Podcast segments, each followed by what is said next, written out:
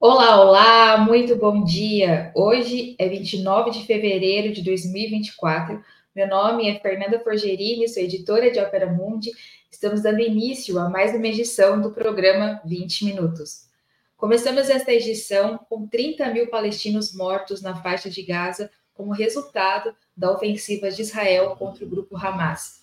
O número foi atualizado nesta quinta-feira pelo Ministério da Saúde do Hamas e este é já o mais mortal dos cinco conflitos que opuseram Israel ao Hamas desde que este último assumiu o poder em Gaza em 2007.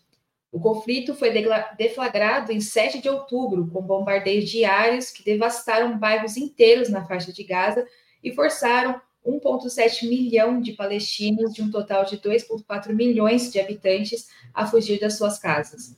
O cessar-fogo ainda não foi efetivado, e agora, o receio dos palestinos é como estará o cenário durante o Ramadã, que deve começar em 11 de março. Israel tem seus aliados, mas a Palestina, quem está do seu lado? Este é o tema do 20 Minutos desta quinta-feira. Para falar com a gente, o nosso convidado é Milton Temer, oficial da Marinha caçado pelo golpe de 1964, jornalista de profissão, ex-deputado federal pelo PT e fundador do PSOL. Fiquem aí, cheguem com a gente, vamos aumentando a nossa audiência, porque após a vinheta, o 20 Minutos está começando.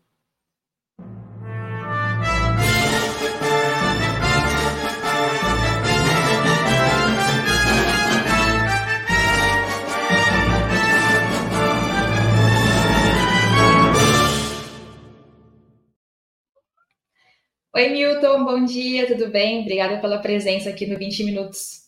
Bom dia, Fernanda. Bom dia, Laíla, na produção. Bom dia, quem estiver conosco.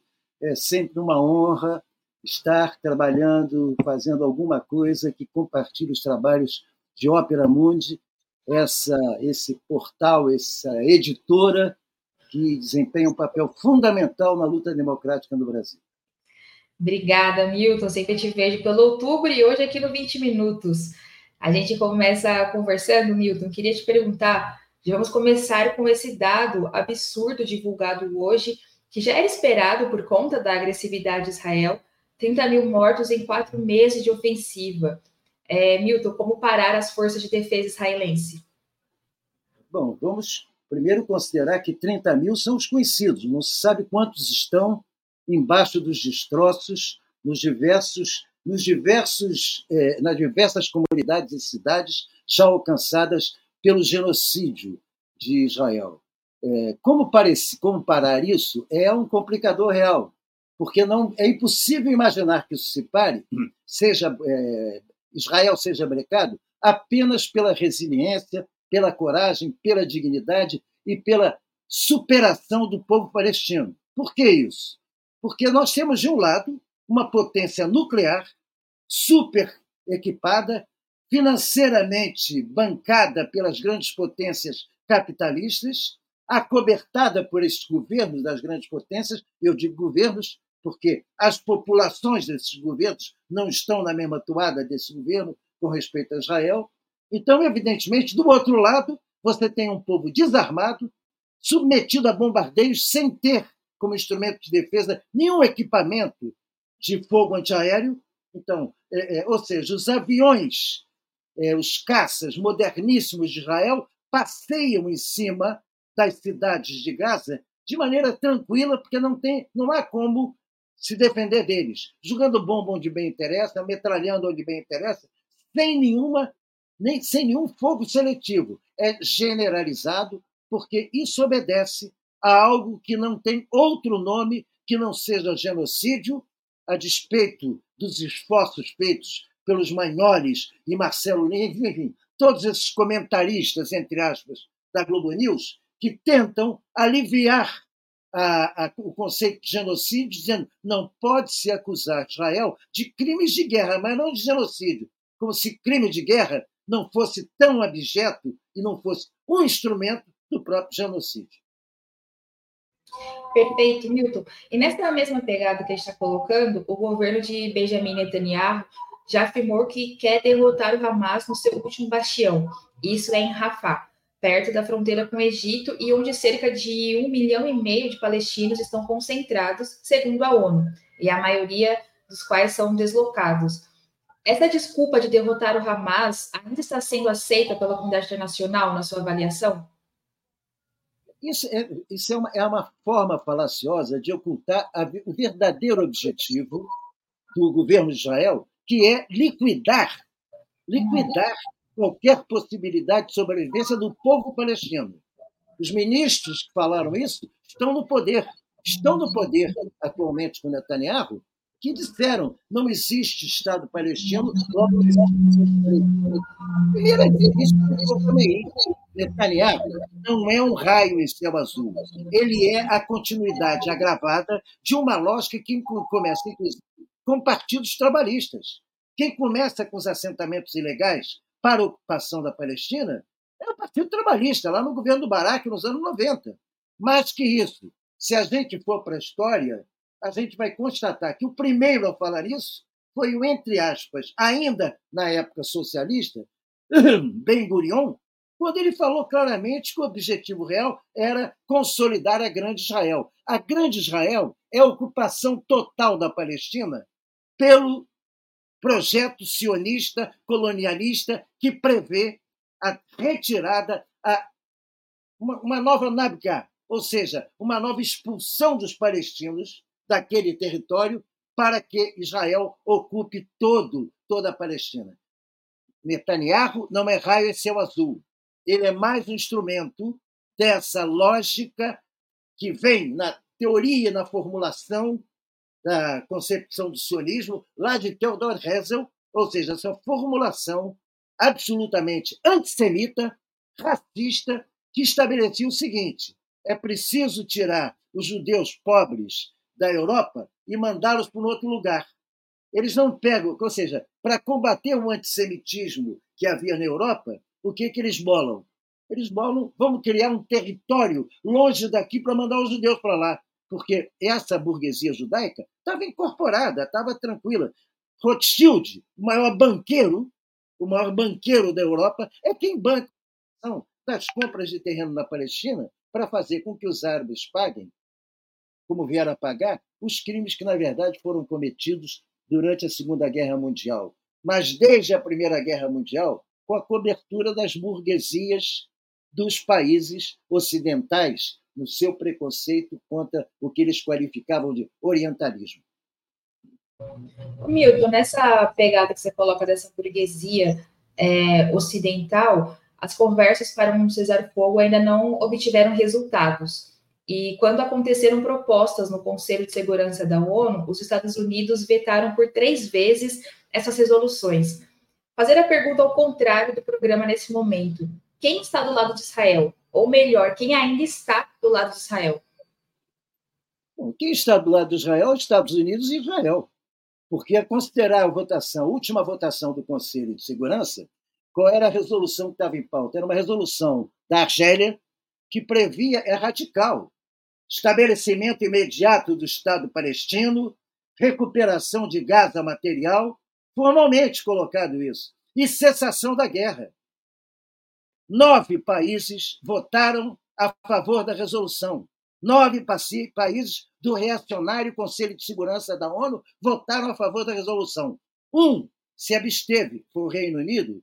Aliás, o Reino Unido se abster já é um grande avanço, porque, como diz Tarek ali, Reino Unido não precisa de Foreign Office, ou seja, não precisa de Ministério de Relações Exteriores. Basta ter uma telefonista que receba a chamada a partir do Departamento de Estado e o governo inglês cumpre. Pois bem, o governo inglês não vetou, se absteve, porque sozinho ficou, ficaram os Estados Unidos no veto à resolução. Então, quem está com Israel, quando você diz assim, quem é aliado da Palestina, da causa palestina, por incrível que pareça, é uma grande totalidade da população mundial. Quem está com Israel é quem opta pela lógica do imperialismo, que necessita de um subimperialismo. Isso, David Harvey descreve bem nas suas teorias sobre o novo imperialismo. O, imperialismo precisa de nove mini-imperialismos regionais para fazerem sua política, como é o Japão na Ásia, como é, é, é é, Israel no Oriente Médio. São pequenos mini-imperialismos, só que esses mini-imperialismos, quando começam a se armar de forma nuclear, como é o caso de Israel, começam a criar preocupação, que Israel tem um, é o quinto arsenal nuclear do mundo, ainda clandestino, porque Israel não foi obrigado a se inscrever no, no acordo de é, é, é, não nuclearização e, portanto, não tem nenhum controle sobre o seu. Não, a agência de controle nuclear não entra em Israel, não pode entrar em Israel. Então, quem descobre e denuncia o arsenal nuclear de Israel é Jimmy Carter, que faz. Tipo, tem mais de 100 ogivas nucleares lá. Então, uma potência nuclear que começa a. Então, Biden, pressionado por sua base interna, Macron está dizendo, maneira aí, para de matar e tal. Eles não estão pensando no povo palestino. Eles estão pensando nas suas políticas internas e no prejuízo que tem nas, nas partes democráticas de sua sociedade com respeito à política que adotaram de apoio incondicional a Israel. Apoio esse que começa a arrefecer. Só que eles não conseguem. E o pior, eu só acredito, inclusive, ele, quando Biden parar com o fluxo de recursos a fundo perdido, na ordem de 3 bilhões de dólares anuais, e 3 bilhões num território, numa população de Israel, é alguma coisa pantagruélica de grande. São recursos anuais a fundo perdido. Não é dívida, não. É recurso aportado a Israel pelo lobby sionista mundial que impõe aos países recentemente. Biden eh, viu o Congresso americano aprovar 14 bilhões de ajuda militar para a Ucrânia, para Israel. Então, enquanto houver isso, não há solução. Ou esse fluxo é cortado, é cortado imediatamente, e se coloca uma tropa externa da ONU para impor a retirada do exército de Israel da Cisjordânia e de Gaza e garantir ali o estabelecimento do Estado palestino, não há como os palestinos sozinhos, a despeito de sua força, sua coragem, sua dignidade, derrotarem com estilingue a potência nuclear que os ocupa.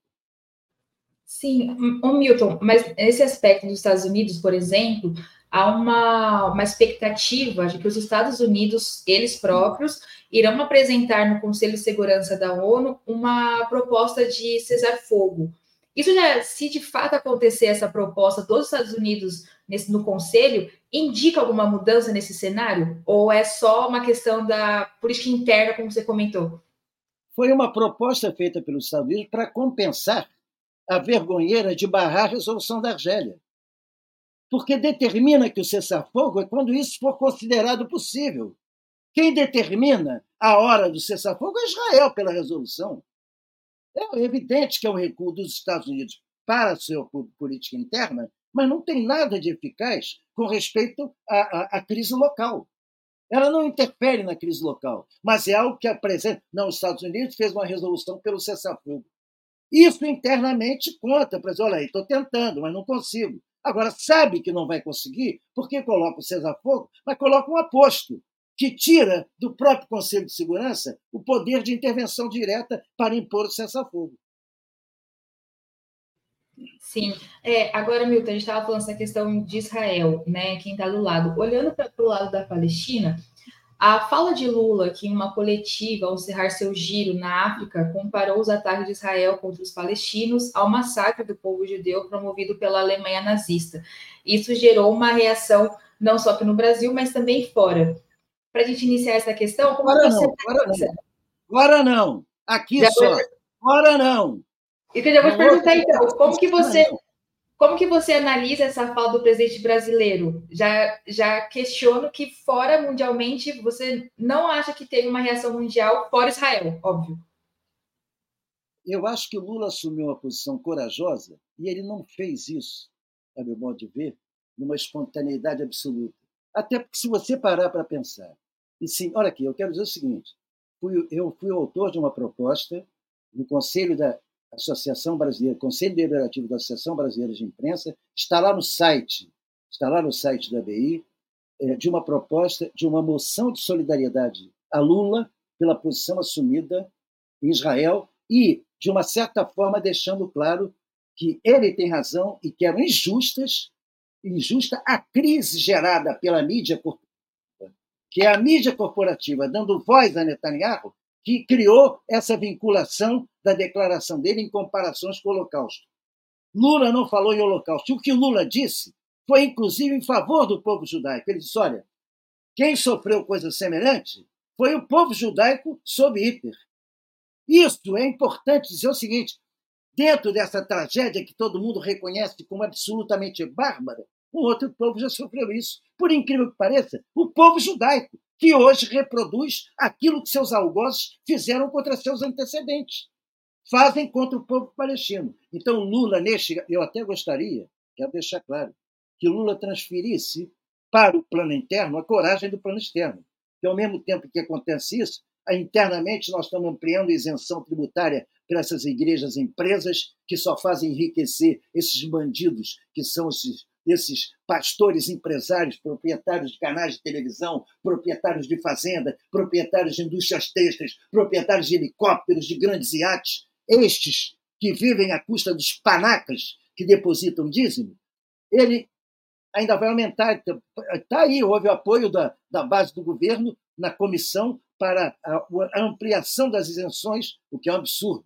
Uma construtora que pertence a um pastor que venda cimento para uma igreja que quer ampliar seu espaço, esse, ele paga o imposto normal do, da, da, da, operação comercial, só que esse imposto é devolvido para a igreja. Ou seja, o pastor compra na sua empresa, paga o imposto e tem o imposto devolvido, não na empresa, mas na igreja, para o bolso dele. É uma coisa bárbara. Então, então, eu queria que ele transferisse para o plano interno esta coragem. O que me leva a crer, viu, Fernanda, que não é uma coragem só. Aconteceu alguma coisa maior que nós só vamos saber depois. Lula pode ter consultado, na minha opinião, Biden e Macron para essa declaração.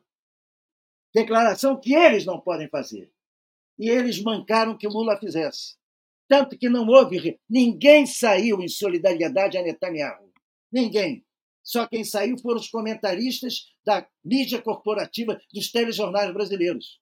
Foi essa mesma mídia que tenta o tempo inteiro convencer a população que o que está acontecendo agora na, na, na, eh, em Gaza é produto de uma iniciativa do Hamas em 7 de janeiro, como se a guerra tivesse começado em 7 de janeiro. Entendeu? E esquecendo tudo que ocorreu tudo que ocorreu é, durante todo o ano de 2023, em que mensalmente, mensalmente havia uma notícia em jornal sobre um bombardeio em Gaza por qualquer motivo. Cada mês tinha um bombardeio novo. E eu insisto aqui dizer, eu não embarco, aliás, quero deixar claro, eu não aceito que se fale em solidariedade ao povo palestino a despeito do ato terrorista de Hamas.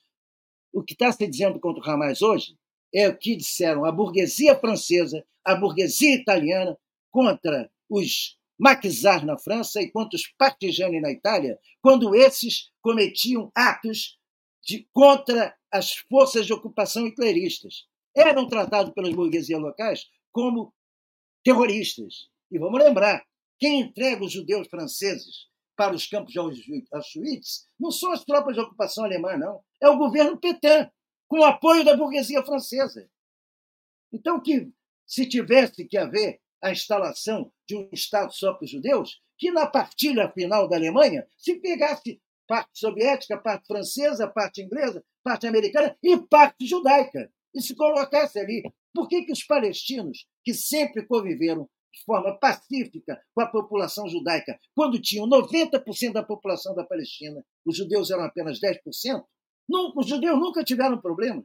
Aliás, os judeus nunca tiveram problema com os muçulmanos desde quando houve a ocupação, a ocupação moura da Península Ibérica, lá no século XV, XIV, convivia, talvez tenha sido o único período da história em que muçulmanos, cristãos e judeus conviveram pacificamente. Essa, essa, essa convivência acaba quando Isabel a Católica derrota o último califa porque esse era o problema. Os, os árabes eram os califas, cada um com seu pequeno estado. Então Isabel os divide e derrota. É que se estabelece, é que se cria a história do cristão novo. Os Pereira, os Nogueira, etc. Para quê? Os judeus tiveram que se incorporar à religião católica para não irem para a fogueira. Os católicos contra os judeus fizeram o que os muçulmanos nunca fizeram. E são os muçulmanos não só os muçulmanos, também os cristãos árabes. São os árabes que estão pagando por esse crime das burguesias europeias. Ô Milton, essa questão que a gente está colocando sobre essa reação à fala de Lula, muito se pedia para que Lula tomasse uma posição forte contra a guerra em Gaza, e às vezes comparava até mesmo a posição da África do Sul com uma possível inércia do governo brasileiro diante dessa, desses ataques de Israel. Quando Lula faz isso, ele é criticado até por setores progressistas do país. Como olhar para isso? Setores progressistas, lamentavelmente, a esquerda brasileira, grande parte dos quadros dirigentes da esquerda brasileira, sequer viveu o governo Fernando Henrique Cardoso. Sequer viveu. Eram crianças durante o governo Fernando Henrique Cardoso. Imagina durante o período autoritário, imagina durante o período em que havia a polaridade do campo do socialismo real com o campo capitalista. Eles não têm ideia disso. Eles são pautados muito mais pelos direitos civis, que são direitos individuais, do que pelos direitos políticos e sociais, que são os direitos que são produtos de solidariedade e fraternidade. Eles operam na lógica da liberdade individual. Então, a lógica da liberdade individual pressupõe essa, essa, essa. Temos que tratar todos da mesma forma, não tem que ter lado. E grande parte dessa esquerda é absolutamente cretina. Eu não chamo de esquerda, eu chamo de ex, com X, esquerda. Essa nova geração, na direção do meu partido, é um vexame o campo majoritário. Meu partido PSOL, o partido que eu fundei com a lógica da luta anticapitalista, é hoje um espaço, pela sua direção majoritária, do identitarismo larvar e do eleitoralismo raso. Lamentável. Isso é o quadro das esquerdas dirigentes entendeu? recebem salários em quadros dirigentes de partido, coisa que no meu tempo nunca houve. Imagina, eu, eu sou do tempo em que militância dava dinheiro. Eu, deputado federal, descontava automaticamente para o partido 10% por mês do meu salário. Sempre fiz isso. Era no PT na época, mas era outro PT. Hoje não. Você é quadro da executiva, você recebe salário, e salário alto. Então, essa gente virou aquilo que Chico Oliveira mesmo classificou de uma nova classe. Né? É uma classe dirigente dos fundos de previdência, nas direções partidárias. Isso não é mais esquerda. Eles começam a defender um, uma burocracia de classe muito perigosa. Então, eu não, me, eu não me surpreendo que isso ocorra. E não é a primeira vez que ocorre na história, não. Todos os períodos em que o niilismo e a perda de perspectiva se instala, porque, a despeito do que meu bravo camarada Vladimir Safato fala, a esquerda morreu, a esquerda morreu várias vezes já. A esquerda morreu depois da derrota da Comuna, aí ressuscitou em 1905 com a Revolução contra o Czar. Aí morreu de novo, aí ressuscitou em 14, aí morreu de novo, porque a social-democracia se incorporou na, na, na defesa das suas burguesias nacionais na Primeira Guerra Mundial. Aí ressuscitou com a Revolução Bolchevique. Aí morreu de novo na Itália, na Alemanha, em Portugal e na Espanha, com as ditaduras fascistas dos anos 30. Recuperou-se, ressuscitou. Então a esquerda vai ressuscitar de novo, porque a realidade objetiva do regime capitalista leva a que é possível enganar a população por algum tempo, mas não é possível enganar por todo o tempo. E na medida em que a concentração de renda não diminua, evidentemente a, a realidade objetiva e a necessidade de sobrevivência vão fazer com que surja um campo em que a esquerda retome aquilo que oportunisticamente a extrema-direita pegou para ela. Aquilo que a esquerda tinha como luta anticapitalista, somos contra tudo isso que está aí, a extrema-direita pega no desespero dos direitos civis individuais, do identitarismo e das coisas, enfim, que fazem, apelam para o sentido conservador do chamado homem comum, que quer segurar sua pequena parte do mingau e, e toma conta. Quem fala tão Milley falou somos contra, contra tudo isso que está aí para aumentar os privilégios dos maganos do grande capital. É isso que o fascismo faz. Então, objetivamente, é verdade o que você diz. Setores progressistas se colocaram contra Lula porque são desinformados, cretinos e, sobretudo, frágeis ideologicamente. Ô, Milton, mas. Aliás, é... só para terminar, esses setores não pressionam na política interna, que é onde eles deviam estar fazendo pressão, para que não houvesse isenção tributária para lucros e dividendos, que não houvesse isenção tributária para as igrejas, para que não houvesse esse crescimento da religiosidade tentando liquidar a laicidade do Estado? Era isso? Isso não, isso eles se acomodam. E eles, ah, não, mas o Lula tem que falar com o Arthur. Não, não precisa convocar ele. Ele tem que falar com o Arthur Lira, porque é a forma de obter maioria. No... Mentira! Não obtém maioria no Congresso conversando com Arthur Lira. Nessa, nesse pacto de anormais, só Arthur Lira leva vantagem. Mas isso a esquerda não pressiona, porque ela é condicionada à incondicionalidade do apoio ao Lula aqui internamente, por questões eleitorais. Ô Milton, e como mudar isso? Como saber quem está do lado da causa palestina? Depois que você coloca aqui sobre essa, essa esquerda que não está, o que explica isso? Seria, por exemplo, assim, a gente fala muito uma questão, por exemplo, do lobby sionista. Há um medo do lobby sionista, há um medo de uma perseguição, de você falar da causa palestina, você falar, ó, oh, Lula falou isso, mas veja bem, Netanyahu tá isso, os veja bem, como que você acaba os vejas bem? Olha aqui, Fernanda, já melhorou muito. A realidade já foi mudar. Se eu falar isso que nós estamos conversando hoje, se eu falasse isso para você há três meses atrás, eu seria de novo processado por antissemitismo. Porque não sei se você sabe, eu fui processado por antissemitismo numa audiência judicial de primeira instância, fui condenado numa sala onde o único semita era eu. O único semita era eu, e eu fui condenado por por solidariedade ao povo palestino. Eu tive uma condenação que foi derrubada em segunda instância, e não foi uma condenação pequena. Dois anos, dois meses, 20 dias, mais centos dias de multa, cada dia valendo um salário mínimo. Isso foi derrubado de absurdo que foi na segunda instância por consenso de três desembargadores.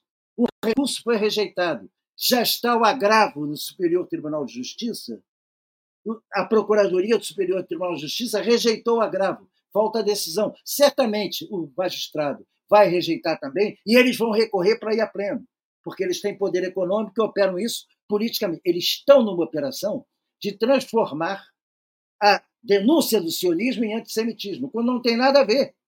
Isso é discutir uma questão étnica com a questão ideológica e juntar as duas, que não dá. Então, se você sentir isso que eu estou falando, Breno já foi está sendo processado agora. Hoje ele já não abre um processo. Essa, essa posição do Lula já criou um problema sério para eles. Ou seja, a Conib já está sendo investigada, porque que, o que, que é essa Conib? Quem financia essa Conib? E a serviço de que governo ela está? A Conib é hoje um instrumento do governo de Israel, não é da comunidade judaica é do governo de Israel. Assim como Stand With Us, para quem o Fantástico, na comemoração dos 100 dias da guerra, eles não dizem guerra da, da, da de Israel com a Palestina, de guerra da Israel com Hamas, eles querem os 100 dias, só quem falou foi o Sacripanta que preside aqui no Brasil, essa entidade americana. O Stand, Us, Stand With Us é uma entidade sionista americana que opera aqui dentro do Brasil. E se dá o direito de municiar e dar razão a esse embaixador sacripanta, que já deveria ter sido expulso há muito tempo pelo que comete de calúnia contra o governo brasileiro dentro do território nacional, isso o embaixador não pode fazer? Então, essa gente faz o que quer. Mas hoje, eles já estão na defensiva, mesmo aqui no Brasil. É esse sacripanta aí. Sim, tem que Daniel. Ser, tem que ser devolvido a lá a sua base de origem. Sim, é o Daniel Sorrilho, né, que é, é o embaixador israelense. Pode falar. Aliás, não é sintomático que ao lado, os únicos que estavam ao lado da bandeira brasileira na manifestação proto-fascista da Avenida Paulista, qual era? Que bandeiras eram? Que Malafaia abriu no palanque e que alguns energúmenos espalhados pela praça abrandaram. Bandeira de Israel. É preciso ver quem é que está do lado de quem. Sim. E, Milton, até te perguntando assim, questão de quem está lado de quem, é, tivemos uma, um episódio que essas duas entidades que você citou aqui, a CONIB e a Stand With Us, elas pagaram viagens a ministros para irem até Israel. Como que você também avalia isso? Essa forma dessa, dessa corrupção, cooptar essa opinião pública brasileira é, a favor de Israel?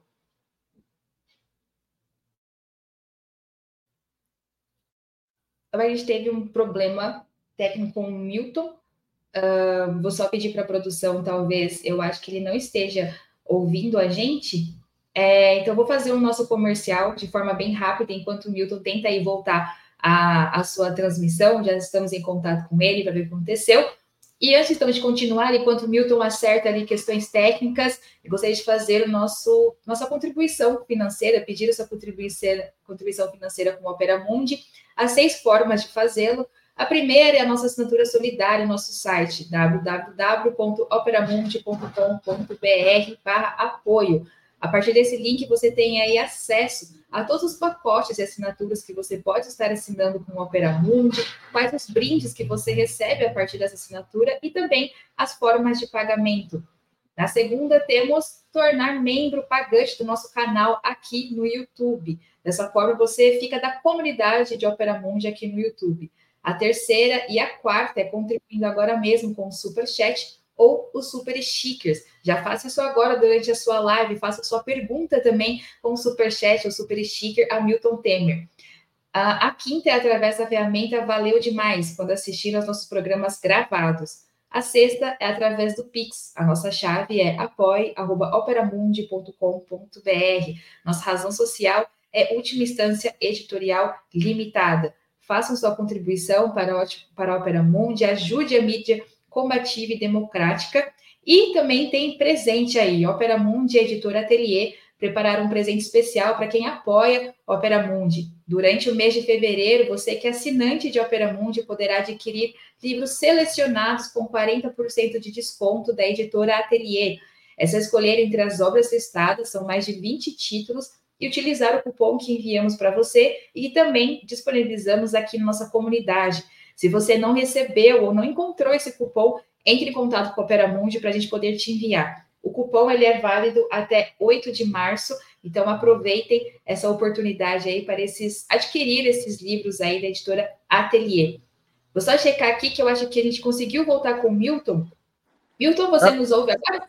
Pois é, voltei porque por, eu já te falei, Fernanda, a minha é questão de geração eu deixei o, o laptop descarregou completamente e cortou. Eu agora estou no iPhone. É, perfeito, mas você, a gente está te ouvindo tranquilo. É, eu queria retomar, Milton, que falávamos sobre uh, a questão dessa do lobby sionista no Brasil. E eu ia remeter a você aquele episódio em que as entidades da CONIB e Stand Us convidaram ministros para ir em Israel falando que seria uma visita para conhecer Israel, olhar o lado de Israel sobre isso. Como que você analisa esse episódio e também essa, essa operação de fazer Israel bem visto aqui no Brasil? Isso é, é, é mais um efeito. Aliás, não é novo isso, não é novo. O meu embate, inclusive, contra os sionistas, entre aspas, de esquerda, tem a ver com isso, que resultou no processo contra mim, porque eles avarizaram a denúncia de antissemitismo, no embate que eu comecei com um deputado que já foi do PSOL e andou fazendo andanças por aí, agora parece estar no PT, mas não, não se reelegeu, um deputado até que até corajoso em algumas causas, mas ele, ele eminentemente identitário, que aceitou o convite a Israel e eu digo, peraí, gente, tem que ir à Palestina também, não pode ser só Israel. Esses ministros que foram agora, ministros e parlamentares, eles não têm mais o direito de opinar publicamente ou em causas públicas sobre a questão do semitismo e sionismo, porque eles estão absolutamente comprometidos. Aliás, André Mendonça e outros, eles estão comprometidos ideologicamente. E eles fazem isso há muito tempo. Uma das formas que tem o sionismo internacional é garantir esse turismo oficial muito bem, é, criando condições muito favoráveis, procurando até palestinos, porque tem palestino cretino também, Vamos ter isso claro, a começar por esse Mahmoud Abbas, que ocupa ilegalmente a presidência da, da autoridade palestina, impedindo que os setores combativos ascendam ao poder. O que, no meu modo de ver, ele está lá com cobertura de Israel, dando, ou seja, bancando essa coisa podre resultante do, dos acordos de Oslo, onde a Palestina. Ah, existe um Estado palestino. É, é a autoridade palestina que cuida da segurança na Cisjordânia. O que, que é cuidar da segurança na Cisjordânia? É a autoridade palestina não é prendendo espiões israelenses, é prendendo palestinos e entregando a segurança israelense. Então, esses, essas missões patrocinadas pelo sionismo, elas têm esse objetivo. Vão, levam, mostram. Eu participei de uma, de uma, de uma missão oficial no meu último ano do último mandato de deputado federal, em 2002, em que estivemos até com o Simão Pérez. Mas nós nos obrigamos, e eu saí, eu saí da viagem daquele dia da missão a partir de uma manifestação contra uma intervenção brutal em Nablus do exército de ocupação. Saí naquele dia, no dia seguinte, pelo que fiz uma matéria para o Teoria e Debate revista teórica do PT, naquela ocasião, e que o título era o seguinte: não é guerra, é ocupação. Deixando claro isso em 2002. É ocupação. Ou seja, há 22 anos atrás, já era uma repressão brutal em cima das aldeias, repressão que antecipava o roubo de casas, de terras e de lugares onde havia possibilidade de campos agrícolas para colonos israelenses. Isso já havia bem antes de 2002. Então, o que esse, porque nós exigimos isso, mas esse pessoal vai lá e fica só, fica só no caviar. Não vai ver a lata do lixo, da podridão daquilo que o exército sionista de Israel faz na Cisjordânia e em Gaza. Isso eles não passam nem perto. Perfeito, Milton. É, hum. Milton, estou até comentando aqui, uh, quem está nos assistindo, a nossa audiência, de que você é uma geração de esquerda que não se preocupava com cargos.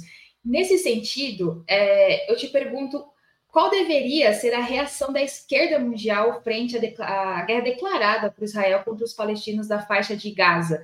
É, essa questão que você coloca muito bem aqui dessa, dessa, política de cargos, enfim, isso prejudica essa reação da esquerda, não só brasileira, mas mundial também? Mas eu acho que a esquerda mundial e brasileira Tá, até no Brasil, menos do que eu esperava, mas há uma reação, não é só da esquerda, não. Eu quero até dizer que o apoio, uma, a reação a essas brutalidades, tem uma frente ampla, progressista, em todos os países. Estados Unidos, Inglaterra, França. Tem uma burguesia podre, que é inteiramente favorável a Israel, e que incorpora a ideia de que antisionismo é antissemitismo, uma burguesia que tem variações e tem ramos e tem galhos na mídia, no parlamento, eh, nos órgãos executivos, mas existe uma grande parte. Olha aí, olha que maravilha de imagem. Olha que maravilha de imagem. Isso em várias capitais da Europa, mais do que inclusive aqui, inclusive. Então, eu, eu, eu tenho certeza que um dos grandes, umas grandes, uma das melhores consequências desse episódio do Hamas foi fazer com que o bufão Zelensky passasse para um segundo plano, porque fica até ridículo quando a Globo News ou a CNN tentam é, vitimizar e criar a tragédia dos, entre aspas, é, refugiados ucranianos, para dizer do sofrimento que eles estão tendo em função dos bombardeios, lembra, esquecendo que a Ucrânia hoje tem equipamentos militares que nem o exército americano tem a Ucrânia, o governo Zelensky, tem equipamentos militares que sequer. e que a corrupção está comendo solta com o dinheiro que está indo para lá. Mas eles olham e mostram aquilo, aí você vê é, pessoas em casas bem montadas, bem vestidas, arrumadas, mas tristes, porque o tudo bem, triste também. Eu também queria ver o que está com. O que... Nunca vi a Globo News se preocupar em mostrar documentários do que, que as tropas nazistas fizeram, porque é preciso lembrar isso o holocausto de 6 milhões de judeus, essa tragédia, foi precedida por, durante anos por um massacre, assassinato e genocídio de comunistas, socialistas, progressistas, ciganos, homossexuais, enfim, é, capacitados, enfim, capacitados de, de, de doenças mentais, foram assassinados, porque o genocídio alemão começa em contra os judeus começa em 1940. No início, na ascensão, na ascensão do, sioni, do, do nazismo na Alemanha, há um acordo, Jablonski, o grande sionista, teve um acordo com o governo nazista para compatibilizar os interesses de tirar a população judaica da Alemanha para mandá-los para a Palestina, onde eles compravam terra e queriam fazer, inclusive, imigração clandestina para fazer uma, super, uma população judaica ampla lá para poder se contrapor aos árabes, havia uma compatibilidade com os interesses do nazismo. Há uma metade você pode consultar o Google. O Google tem uma, uma, uma medalha comemorativa. De um lado é a cruz suástica. Olha aí, olha aí. Está no Google. Isso aí é do princípio dos anos 30. E havia publicação, inclusive, os que publicava nos jornais nazistas na época. Então, vamos ter claro o seguinte: o abominável Holocausto não foi a única. Ele hoje, aliás, o Norman Finkelstein tem um livro sobre isso, A Indústria do Holocausto. E o Norman Finkelstein teve os dois pais em Auschwitz. E ele é judeu. E ele denuncia essa indústria do Holocausto. Então, objetivamente, vamos ter claro, voltando ao início, a canalice é tentar fazer com que a única tragédia humana teria sido essa, julgando todas as outras para escanteio esquecendo que da Segunda Guerra Mundial, é verdade, mataram 6 mil jude... milhões de judeus na Europa, abominável, mas mataram 30 milhões de russos soviéticos. Mataram, inclusive, na Ucrânia, os russos que queriam se aliar com os alemães, porque já naquela altura havia uma base é, é, antissoviética dentro da Ucrânia. Quando a, quando a Alemanha invade, de repente, esses colaboracionistas se surpreendem de terem sido, por conta do racismo, passado nas armas, assim como os comissários políticos. Então, vamos ter claro isso. A esquerda, as manifestações no mundo têm acontecido porque, na medida em que o debate prossegue, as verdades vão aparecendo. Eu até queria recomendar, eu não posso recomendar esse livro, não recomendei, mas quero mostrar, porque acho importante, esse livro aqui, ó, ele só está em francês. Esse livro foi escrito em 1987. Alain Gresh, um dos autores, outro é Dominique Vital. Aqui, inclusive, se mostra claramente as declarações de Gurion para esse conceito do grande Israel. Estão ali. Isso em 1987, hein? E, é, bem anterior à Cor de Oslo e tal. E, e, nesse livro se mostra de maneira clara é, como as grandes burguesias compactuaram com o sionismo na sequência de traições feitas contra os povos árabes, a partir do acordo Sykes-Picot-Rosanov soviético, a declaração de Balfour, o mesmo Balfour que tinha feito acordo de independência para os países árabes, caso eles fizessem um levante contra a ocupação otomana. Aliás, isso para mim tem uma razão particular. Meu pai veio para cá, para, para o Brasil, porque ele era o filho mais velho de um resistente sírio que foi assassinado pelas tropas de ocupação do governo do, do, do Império Otomano, na resistência, na luta para a independência dos países árabes. E por ser o filho primogênito, tinha então 14 anos, a minha avó o mandou para o Brasil. E ele veio primeiro para a Argentina, mandou para a América do Sul. Primeiro com uma família, uma parte da família que estava na Argentina, e depois ele veio para o Brasil. Então, eu, particularmente, tenho a ver com isso. Então, objetivamente, essas traições que os árabes vêm recebendo é histórica. Quando você faz uma conta, você vê os árabes pagando por aquilo que foi estabelecido por quem nunca pisou na Palestina. Que vendiam a Palestina, tomavam de volta, recuperavam, entregavam a, entregavam a. E o povo palestino fora da conversa, fora da discussão, ou quando na discussão, para ser enganado por acordos mentirosos. Então, esta, na medida em que esses fatos vão se revelando, a crescente solidariedade obriga governos reacionários como o de Biden, de Macron e do próprio Scholz na Alemanha, eu acho até grotesco, a chanceler alemã fazendo crítica a Lula. Aqui, essa ministra Lula errou em comparar com o Holocausto. Eu acho até grotesco que uma chanceler alemã ouse falar isso de Lula porque eles têm um peso, um peso de execução que foi apoiada pelo povo, pela grande maioria do povo, não foi apoiada por comunistas, porque estavam mortos, ou então estavam no exílio. Mas isso é preciso ter claro. Então, objetivamente, eu creio que esse, essa ampliação Pelo menos vai. Foi uma tragédia que aconteceu em Gaza, não é a primeira. Tem, aliás, um. Galeano já fez um, um, um texto a propósito daquela última, porque houve uma, um outro ataque. Vamos esquecer daquele ataque a Gaza feito há dois ou três anos atrás? Um massacre, inclusive denunciado mundialmente. Foi onde pela primeira vez se alvejou hospitais e escolas de crianças. Bombardear hospitais, escolas, orfanatos. Tem, não é o primeiro. Não é o primeiro, é que as pessoas esquecem. As pessoas esquecem. Então, aliás, o meu processo começa. Eu estava em Paris, mas o meu processo começa contra mim, pela campanha que eu fazia de solidariedade, por conta de uma nota de solidariedade que o meu acusador classificou de infame do PSOL, dando essa nota de solidariedade como de minha autoria, num antissemitismo atroz. Eu nem sabia da nota, eu tomei conhecimento da nota quando voltei. Eu estava em Paris. Eu voltei de Paris e tomei conhecimento da nota e, da, e, da, e do discurso da vereadora que me acusava. Então, objetivamente, isso era por conta daquele outro massacre lá atrás, 2014, 18. Eu já não sei mais quando é 2018. É, são tantos os ataques brutais contra a Gaza, você acaba se perdendo até na cronologia.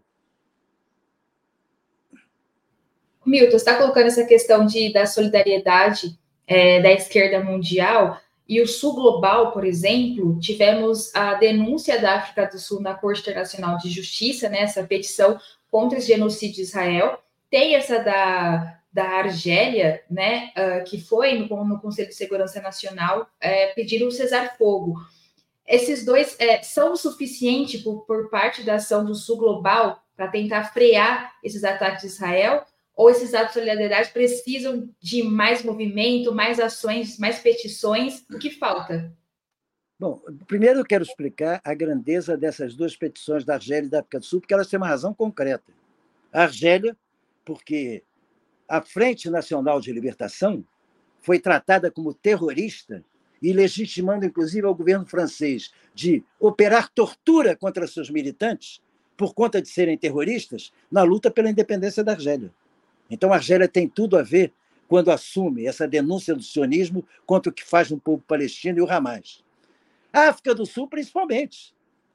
A África do Sul, o governo do apartheid da, da África do Sul, aquele governo que prendeu Mandela por duas décadas, aquele governo que assassinou todas as lideranças do, do, do negras que se levantavam contra o apartheid, tinha colaboração permanente, para além da cobertura política, da cobertura política do governo de Israel tinha contribuição técnica na repressão do Mossad.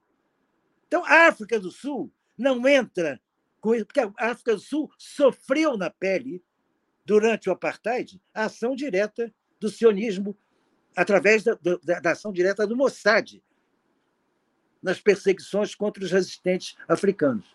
Agora, eu acho que são suficientes. Quantas mais vierem, melhor.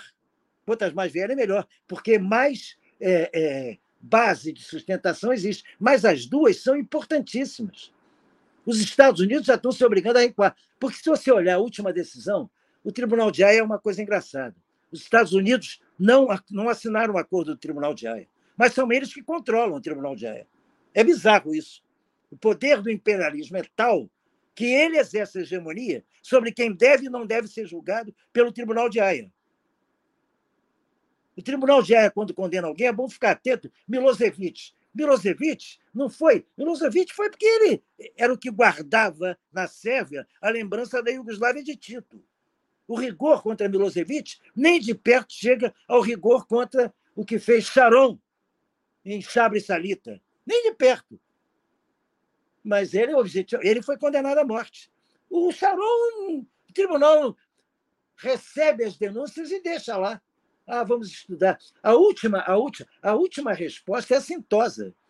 Pede a Israel para interromper os indícios de genocídio. Quer dizer, reconhece que é genocídio, mas não estabelece sanção. Existe sanção contra a Rússia, aliás, agravadas, e não está cometendo, está cometendo uma guerra, está disputando uma guerra paritária, não é uma guerra simétrica com a Ucrânia. Mas não existe sanção contra Israel para as mais de 200 resoluções aprovadas com denúncias contra na Assembleia Geral, pela quase totalidade da Assembleia Geral, e vetadas pelos Estados Unidos no Conselho de Segurança, essa não tem nenhuma sanção contra Israel. Ao contrário, Israel recebe anualmente 3 bilhões de dólares a fundo perdido em armas e recursos financeiros. Então, objetivamente, eu não creio que seja mais necessário mais que isso, não. Mas se houver, será sempre bem-vindo. Sim.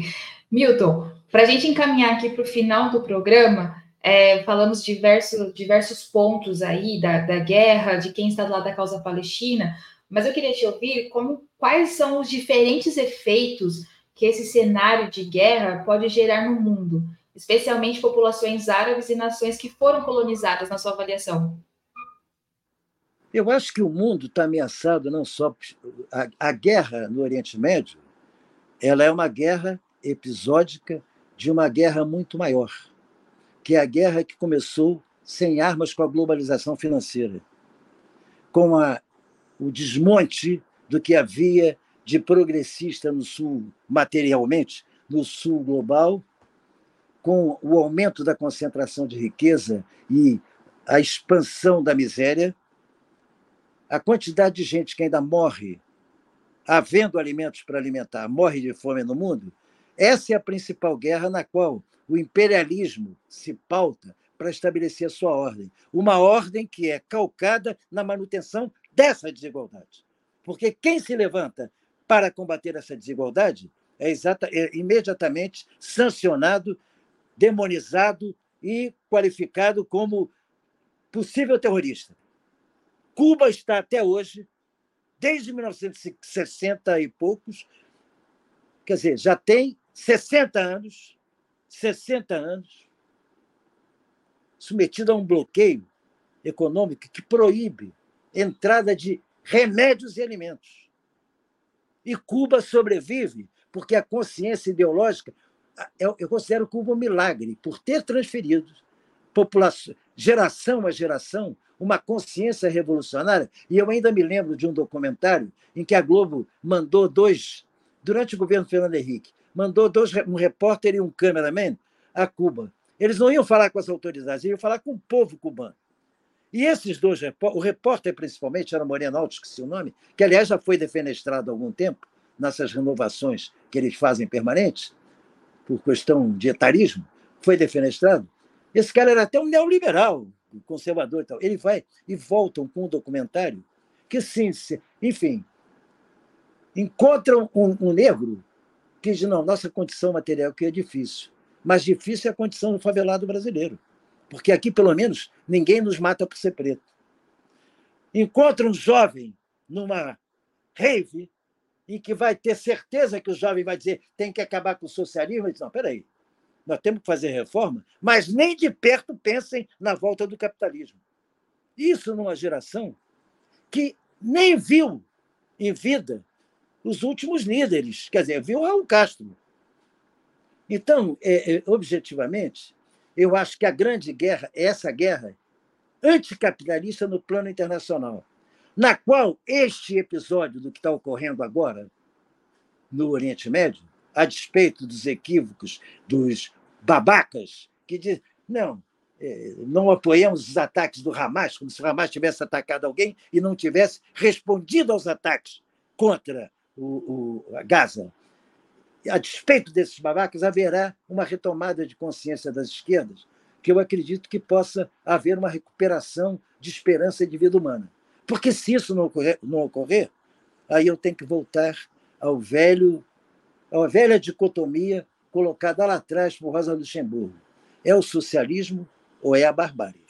Porque a prevalecer a hegemonia do capitalismo, a lógica da manutenção da desigualdade como fator de enriquecimento, do rentismo predatório e do trabalho escravo, não tem saída. O que vem é a barbárie.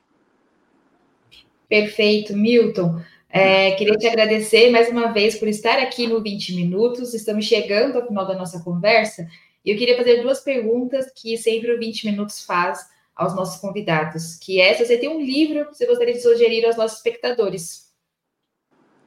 Eu recomendo, dentro disso que nós discutimos, até para que se atualizem, dois livros. Um deles é o Palestina, que é uma história de tudo. Tudo que ocorreu desde o do início do século, do mito da liberdade à terra da resistência, do uhum. Tenório. É um livro excepcional. O outro livro é do Norman Finkelstein, mas não é o livro que todo mundo comenta, A Indústria do Holocausto. Uhum. É a história do conflito árabe, árabe é, Israel-Palestina. É um livro em que o Norman Finkelstein mostra todas as falácias que existem, todas as mentiras, todas as deturpações, que inclusive são marcadas hoje pela tentativa de transformar a guerra de Israel-Palestina em guerra, em guerra entre Israel e o Hamas. Uhum. E os idiotas encampam isso tranquilamente. São dois livros que eu recomendo para que se estabeleçam um conhecimento mínimo do que está acontecendo no Oriente Médio. Perfeito. Imagem e realidade do conflito Israel-Palestina, do Finstein, e o outro, Palestina, de Said. E aí também tem a pergunta se você tem um filme ou uma série que você também gostaria de indicar para quem nos acompanha. Olha, tem. Eu até ia indicar série. É. Tem duas séries que eu gosto muito: A Casa de Papel e o Pink Blinders. São duas séries Sim. do streaming. Uma delas, uma delas é, a Casa de Papel mostra a canalice do poder da, dos bancos centrais e que enfim. E a outra, Pink Blinder, mostra a história da Inglaterra entre a Primeira e a Segunda Guerra Mundial, a ascensão nazismo e tal. Mas eu vou dar algo que tem a ver com aquilo que eu disse inicialmente, a Grande Guerra, que é a guerra contra o grande capital, que é um filme que, para mim, é fundamental pelo didatismo, pela qualidade cinematográfica, pela fotografia, pela, pelo desempenho dos atores, com especial atenção para é, Marcelo Mastroeni e Folco Lully, que é o I Compagne de, de Mário Monicelli. O, uhum. Os companheiros, passou no Brasil com os companheiros. Acredito até que esteja no YouTube. Hum. Os uhum. companheiros. Eu vi esse filme nove vezes. Perfeito, Milton. É, conversamos hoje. Tem uma essa cena que está aí. É. é. É, uma cena. O, o, o, Monicelli, o, o, o ele faz o professor Sirigária que é um professor que já começou. Ele era um marxista que corria a Itália em condições individuais miseráveis, morando quase que embaixo da ponte, para fazer a propagação das ideias das revoluções. Então, ele corria as greves. E ele chega numa greve onde o líder é o gordo, maravilhoso, personificado pelo Folcolure. Ele chega, então, clandestinamente, de carona num vagão de carga do trem. Então a cena é genial em que ele abre a porta do vagão de carga e abre assim, aparece aquela cara com essa roupa assim e pergunta: Que país é questo? E o Folcolure, que estava esperando ele, junto com a massa, responde: Questo é um país de merda. Ótimo. Milton, queria te agradecer. Aqui nos comentários, todo mundo te agradecendo, falando que bom te ouvir, Milton, que bom te ver. É, o que só fala a verdade, traz aqui as suas colocações. Muito bom, Milton. Muito obrigada por estar aqui no 20 Minutos. Nos vemos no outubro outras vezes, hein, Milton? Fernanda, muito obrigado a você. Muito obrigado a Laíla. Muito obrigado principalmente ao nosso Breno Altman pela resistência de manter esse Ópera Mundi e sei que esforço ele deve estar fazendo agora diante da campanha de desmonetização que deve estar sendo operada contra ele. Por isso eu, eu fiquei feliz quando houve a minha queda de, de imagem, porque você pôde fazer a convocação para as pessoas contribuírem, convocação que é essa que eu quero refazer, é, tem que contribuir com o Opera Mundi, porque o Opera Mundi, para sobreviver, depende fundamentalmente dessa audiência corajosa que o prestigia. Agradecer a vocês, dar um grande abraço a todos que nos seguiram e a todos que eu espero venham acompanhar a gravação no YouTube. Um grande abraço. Perfeito, Milton. Muito obrigada mais uma vez. Obrigada a todo mundo que nos acompanhou nesta quinta-feira. Quem conseguiu fazer o superchat, vi que tivemos aí superchat da Fausta, Marlene, do I, no perfil chamado I, da Eliane e da Marlene novamente. Muito obrigada a todos. O 20 Minutos volta nessa sexta-feira, às 11 horas da manhã, comentando sobre a ascensão da extrema-direita no mundo. Fiquem ligados, será com Guilherme Casarões, quem comandará é Pedro Marim, Nos vemos no próximo 20 minutos ou no outubro, às 19 horas, sempre nos canais de Opera Mundi. Muito obrigada a todos, uma boa semana. Tchau, tchau.